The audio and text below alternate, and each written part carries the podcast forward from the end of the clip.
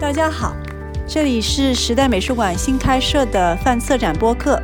我们把陆续有来的这一系列新鲜生动的讨论叫“生滚粥”。我是主持人 Nikita。我们今天对话的是身处维也纳的艺术家叶慧，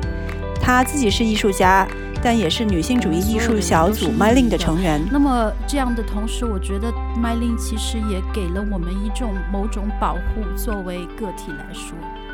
在艺术里面，我们不断的讨论这种移民，不断的讨论呃后殖民呃这一类的话题，而同时对这种有呃移民背景或者是包括移民的艺术家，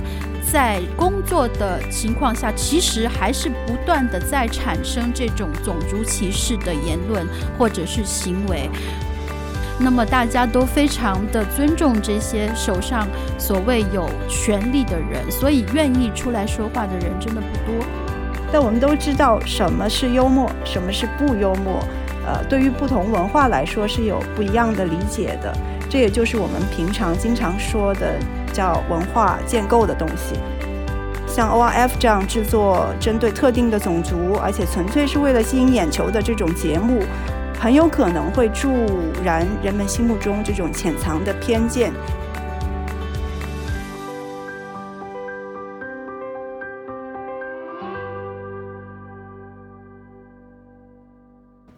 麦令去年参加了我和翁笑宇在时代艺术中心柏林策划的展览《非黑非红非黄非女》。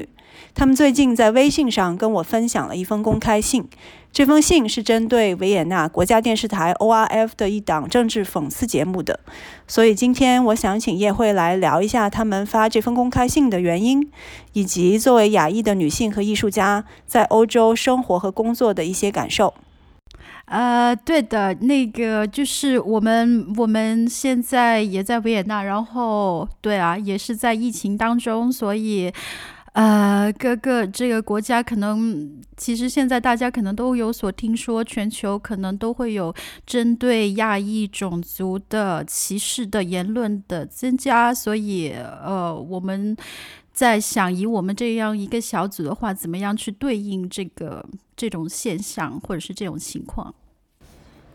嗯，我们最新听到的跟呃奥地利有关的疫情的消息，好像是说，呃那边呃奥地利政府和人们也开始接受戴口罩，可能是一个比较有效可以呃控制疫情的方式，是不是有这样的一个呃信息？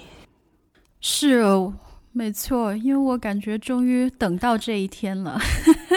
因为可能是文化之间的那个差别，他们对呃戴口罩这件事还是抱有比较抗拒的态度。然后呃是我想是这一周开始吧，至少在公共场所，就是说，比如说我们去超市买东西或者是商店，都需要呃戴上口罩了。但是在街上的话，其实戴口罩的人可能还是不多。但是我必须说，就是说。在疫情这一段时间，因为街上的人比较少，所以人跟人之距之间的距离也比较远，所以呃也就还好在街上，但是在商店里面就真的需要戴上口罩。嗯哼，好的，那我们呃。直接进入今天的话题，就是首先我想请你介绍一下，呃，MyLin 究竟是谁？然后当时你们为什么会选这样一个名字来作为呃这样一个艺术小组的名称？呃麦琳是一个呃艺术小组，我们是。呃，来自不同国家、亚裔国家的，可以说是艺术工作人员、艺术和文化工作人员。我们中间的成员有来自呃日本的、韩国的，包括我自己在来自国内的，然后还有其他嗯。我觉得是所有可以就是对 Mylin 这一个 figure 这一个这一个身份抱有身份认同感的人，我们都会欢迎他加入。然后我们中间有艺术家、有研究者和策展人。嗯，关于 Mylin 的名字的话，是它的来源是在七十年代末，然后有德国拜仁一个呃。怎么说？一个脱口秀或者是讽刺剧演员吧，跟导演，然后他是比较有名的，在那一段时间，然后他在他在七十年代末的时候创作了一系列，就是一系列的一个，可能换过来说应该是中国的小品，在电视上面，然后他这个小这一系列的小品就是围绕着麦琳这一个人物，那么这个麦琳的话，他。其实是一个有一点像亚裔新娘的移民新娘的一个这样的形象，然后呃，在片里面，这个她的德国丈夫就是由这个 Gerhard Poer 扮演的这个德国丈夫，就是把她完完全全当做是一种私有的财产，呃，把她并不是当做其实。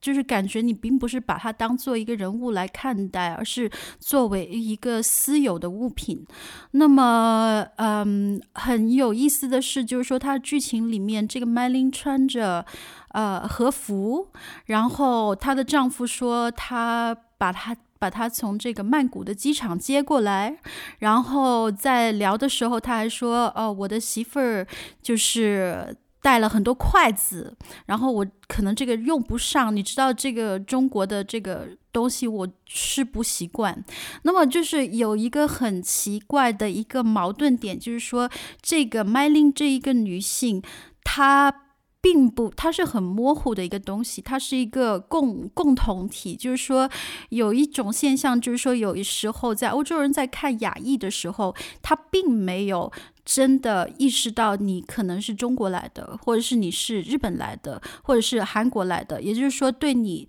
身份。文化就是对你文化背景的一种了解，他是没有的。他在就是说，他可能很对很多亚裔的人，他可能就是一个模糊的一个综合体。那么在这一个片子里面，我们觉得他就非常的呃。就是强化了这一点，那么而且在这个片子里面，麦琳她是一个作为一种完全不出声的，就是没有自己的一个想法的一个女性的一个存在，像一个娃娃一样被别人就是呼来喝去的。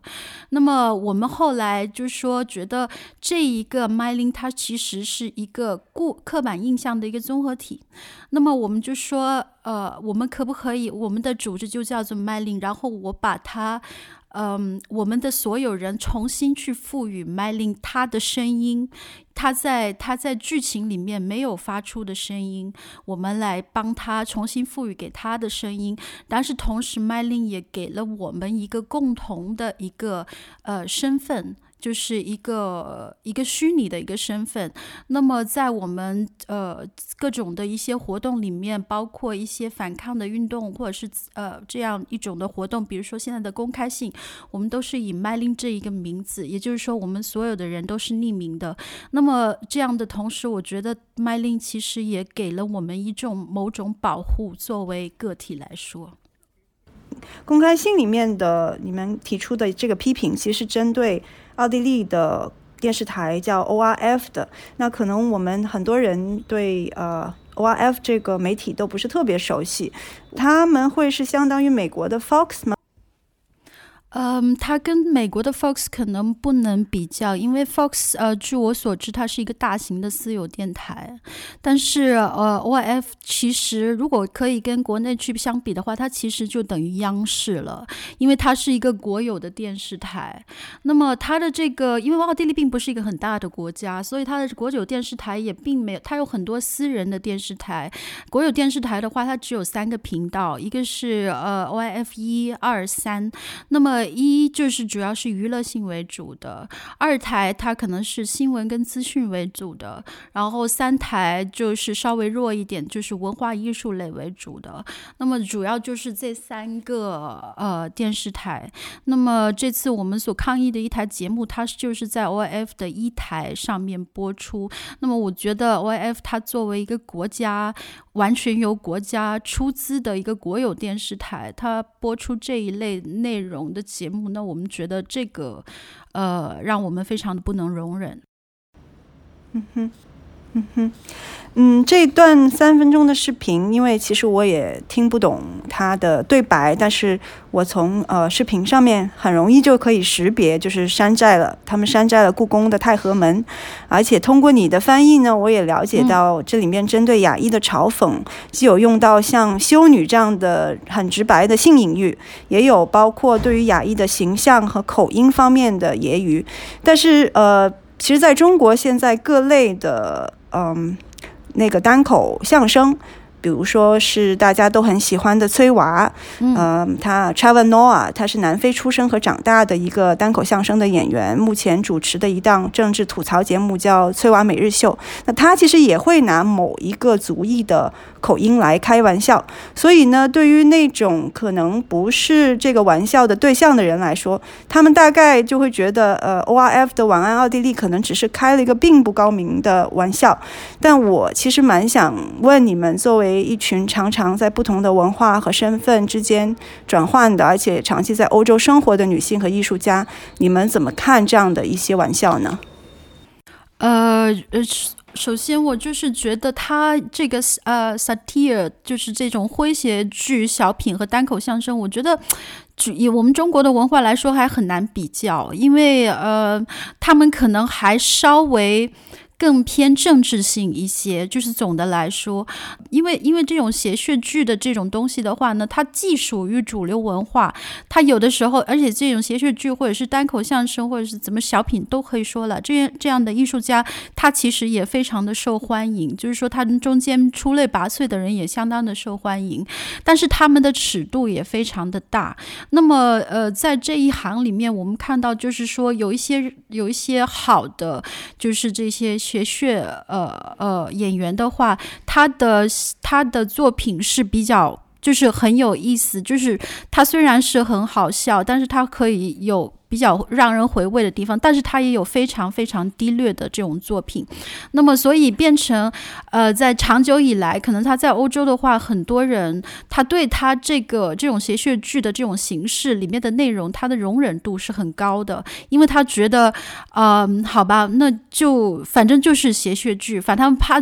本来尺度就很大，所以呃，他们只是觉得。好吧，这个这个笑话就是太烂了，就是说，好像这种人容忍度就造成了，就是说，即使有这种平常生活里面我们所不能容忍的，比如说这种种族歧视的这种言论，呃，在这个谐谑剧这种这种形式下面都可以被容忍。那我觉得这个首先可能是一个问题，然后呃，另外一方面就是说，我们经常其实都很。很就是经常很经常会看到这种关于亚裔的这种嘲讽，它有几个固固有的形态，比如说我们吃的什么东西，或者是有一种口音是每一次呃说起，比如说中国人或者是亚裔，比如说这个 l 的音发不了，然后一定要发了的音，这一种这种呃这种这种。比较固有的一个嘲笑的形态吧，它实际上对于我们来说，我觉得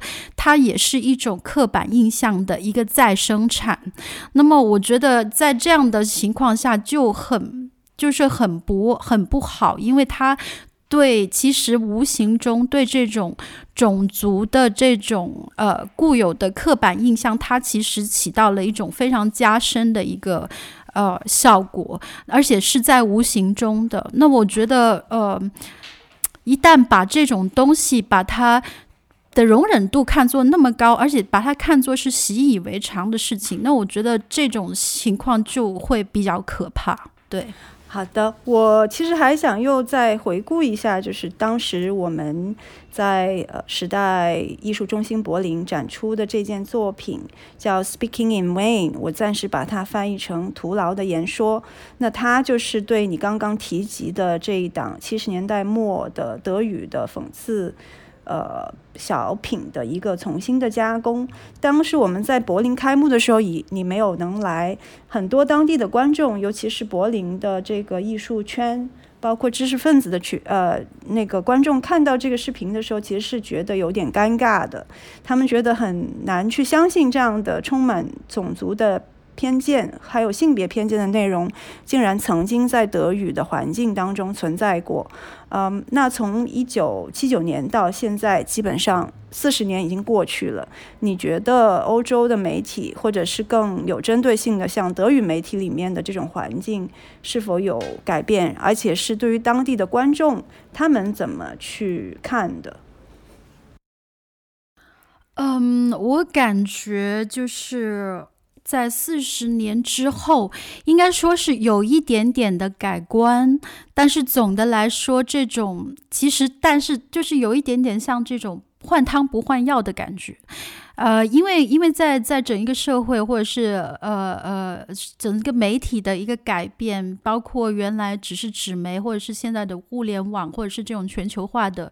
这种形态下面肯定是会产生对社会会产生一些影响，但是对这种亚裔的这个刻板印象，其实还是很。固有在这里，然后就是有的时候会觉得表面上也许是开放的一个态度，但是实际上有的时候在生活里面，或者甚至是一些认识的人，就是这种这种刻板印象，它其实是非藏的比较深。我个人的感觉是藏的比较深。你可能会在生活里面跟某一个人接触了一段时间之后，才会发现哦，原来这个东西其实也在他的头脑里面，就是经常会发生这。这种的事情，那么，嗯，我其实想说一下，就是说，包括甚至就是包括在艺术的行业里面，那么其实这一点，我觉得是一个很大的问题，因为，嗯，在艺术的行业里面，我们。我我我觉得全世界可能在艺术家都属于说，呃，我们是一个就是思想比较先锋的一群人，我们应该要想到别人想不到的事情，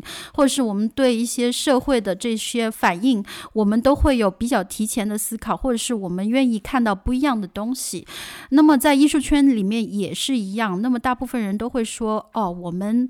绝对不是右派，我们绝对不可能是种族主义者。但是，呃，然后，然后，呃，呃，但是有一个问题就是说，当你真真正正的跟这一群人，就是跟欧洲人一起，比如说我们是在一起展览的时候，你会很很。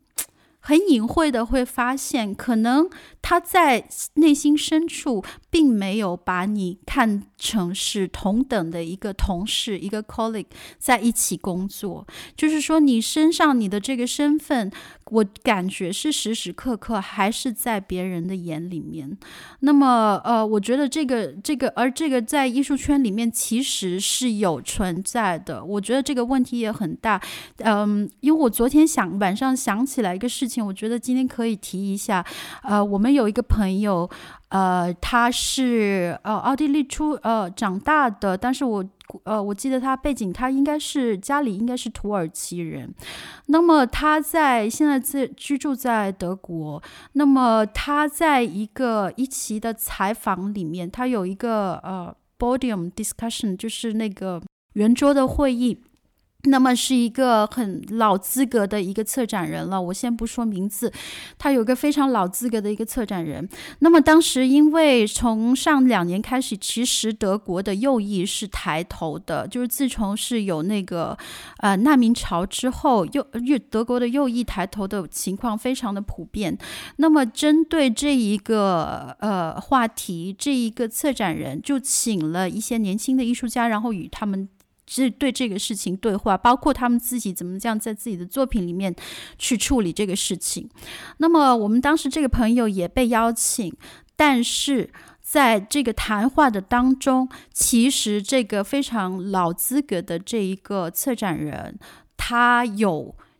非常明显的一个种族的一个言论。那么，呃，这一档是一个公开的对话。结果在后来的时候，呃，我们这个朋友很棒的，就是说他并没有因为这个策展人他的一个权利而选择沉默，而是他直接就在社交媒体上面去公开这个事情，而且把当时圆桌会议的这条视频的在网上的这个视频也发出来。那么啊，包括写了一个嗯，一个怎么说 manifesto，嗯。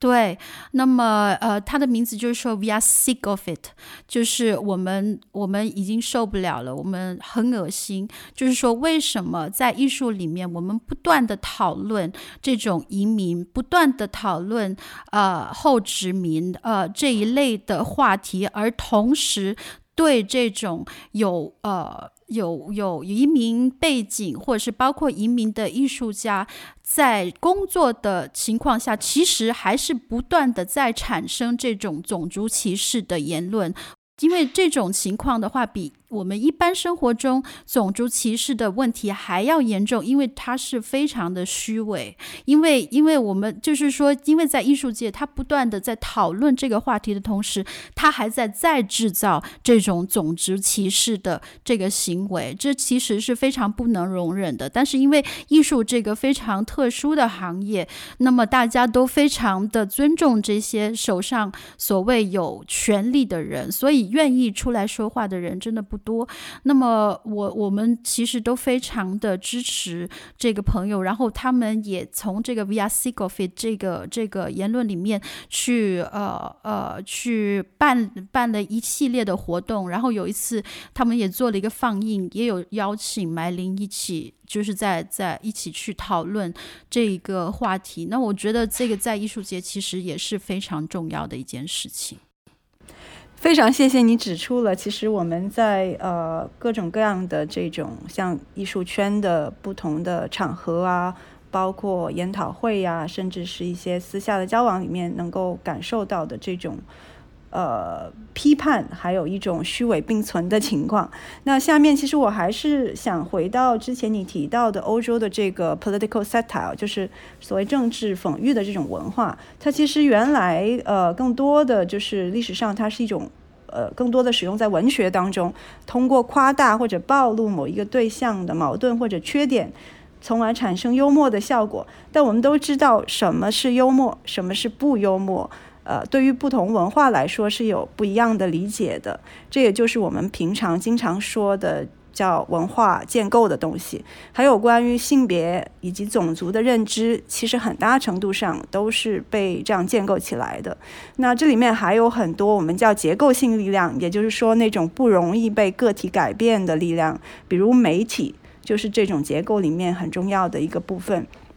当就是特别不留情的这种讽刺。被聚焦在某一个族群，就像 ORF 的这种做法，它有时候会变得非常的危险。呃，另外一个比较极端的例子，我想起来就是说，二零一五年法国的《查理周刊》的这个枪击案。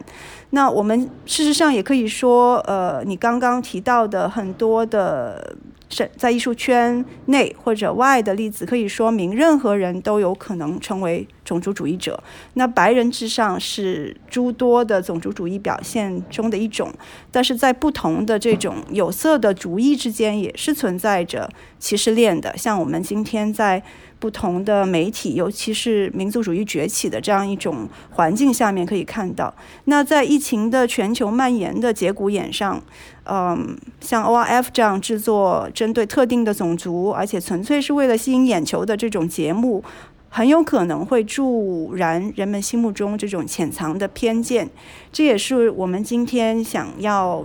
嗯，跨那么远的一个距离来在线聊一下这个话题的原因。那么最后，其实我想，嗯，请请你介绍一下麦令呃接下来的计划，因为我们都知道疫情有很多的不确定性，然后我们其实现在也都不知道下一个项目、下一个展览在哪里，下一次旅行可能在什么时候发生。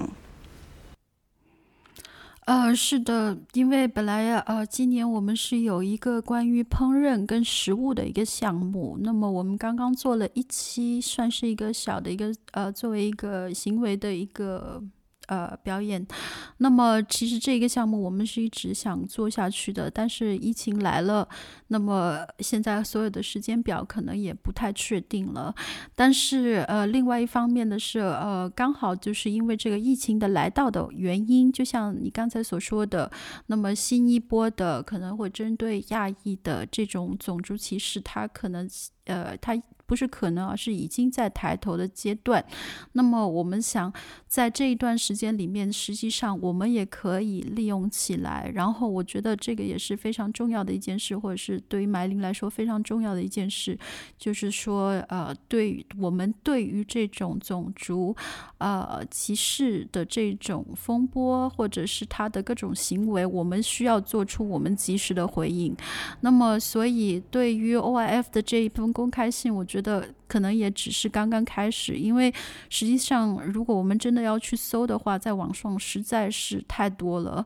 包括在德语区的这些国家里面，大大小小的事情，呃，非常的在社交媒体方面，然后可能在主流媒体上面都有非常的多。那么，呃，我觉得我们需要在这个时候去做出我们的回应，然后为我们这些在德国生活的少少数的。亚裔呃群体去发声，然后另外一方面，也就是我们也想利用一段这这样一段时间，那包括我们对这种右翼抬头的这个现象，我们希望跟就是其他的欧洲的这些呃。亚裔的一些活动群体去进行沟通，然后我们可能会相互交流，然后相互支持。呃，事实上，自从我们发了这个公开信之后，在德国的一个另外一个亚裔的活动团体，他们叫做呃 Deutsche Asiaten，就是 German Asian Make Noise，然后他们也会主动联联络我们，然后呃也在他们的 Twitter 上平台上面也帮我们发。表了这个公开信，那么我们觉得这一种相互的支持跟交流是非常重要的，在这个时期。那么，嗯，我想要先等疫情过去吧，然后我们会在疫情里面做我们力所能及的事情。好的，谢谢你。我们今天其实讨论的非常充分，然后也很感谢你的时间，然后希望你在那边 take care，我们可以很快。在不同的场合或者项目当中有新的合作。谢谢你，Peter，拜拜。拜拜。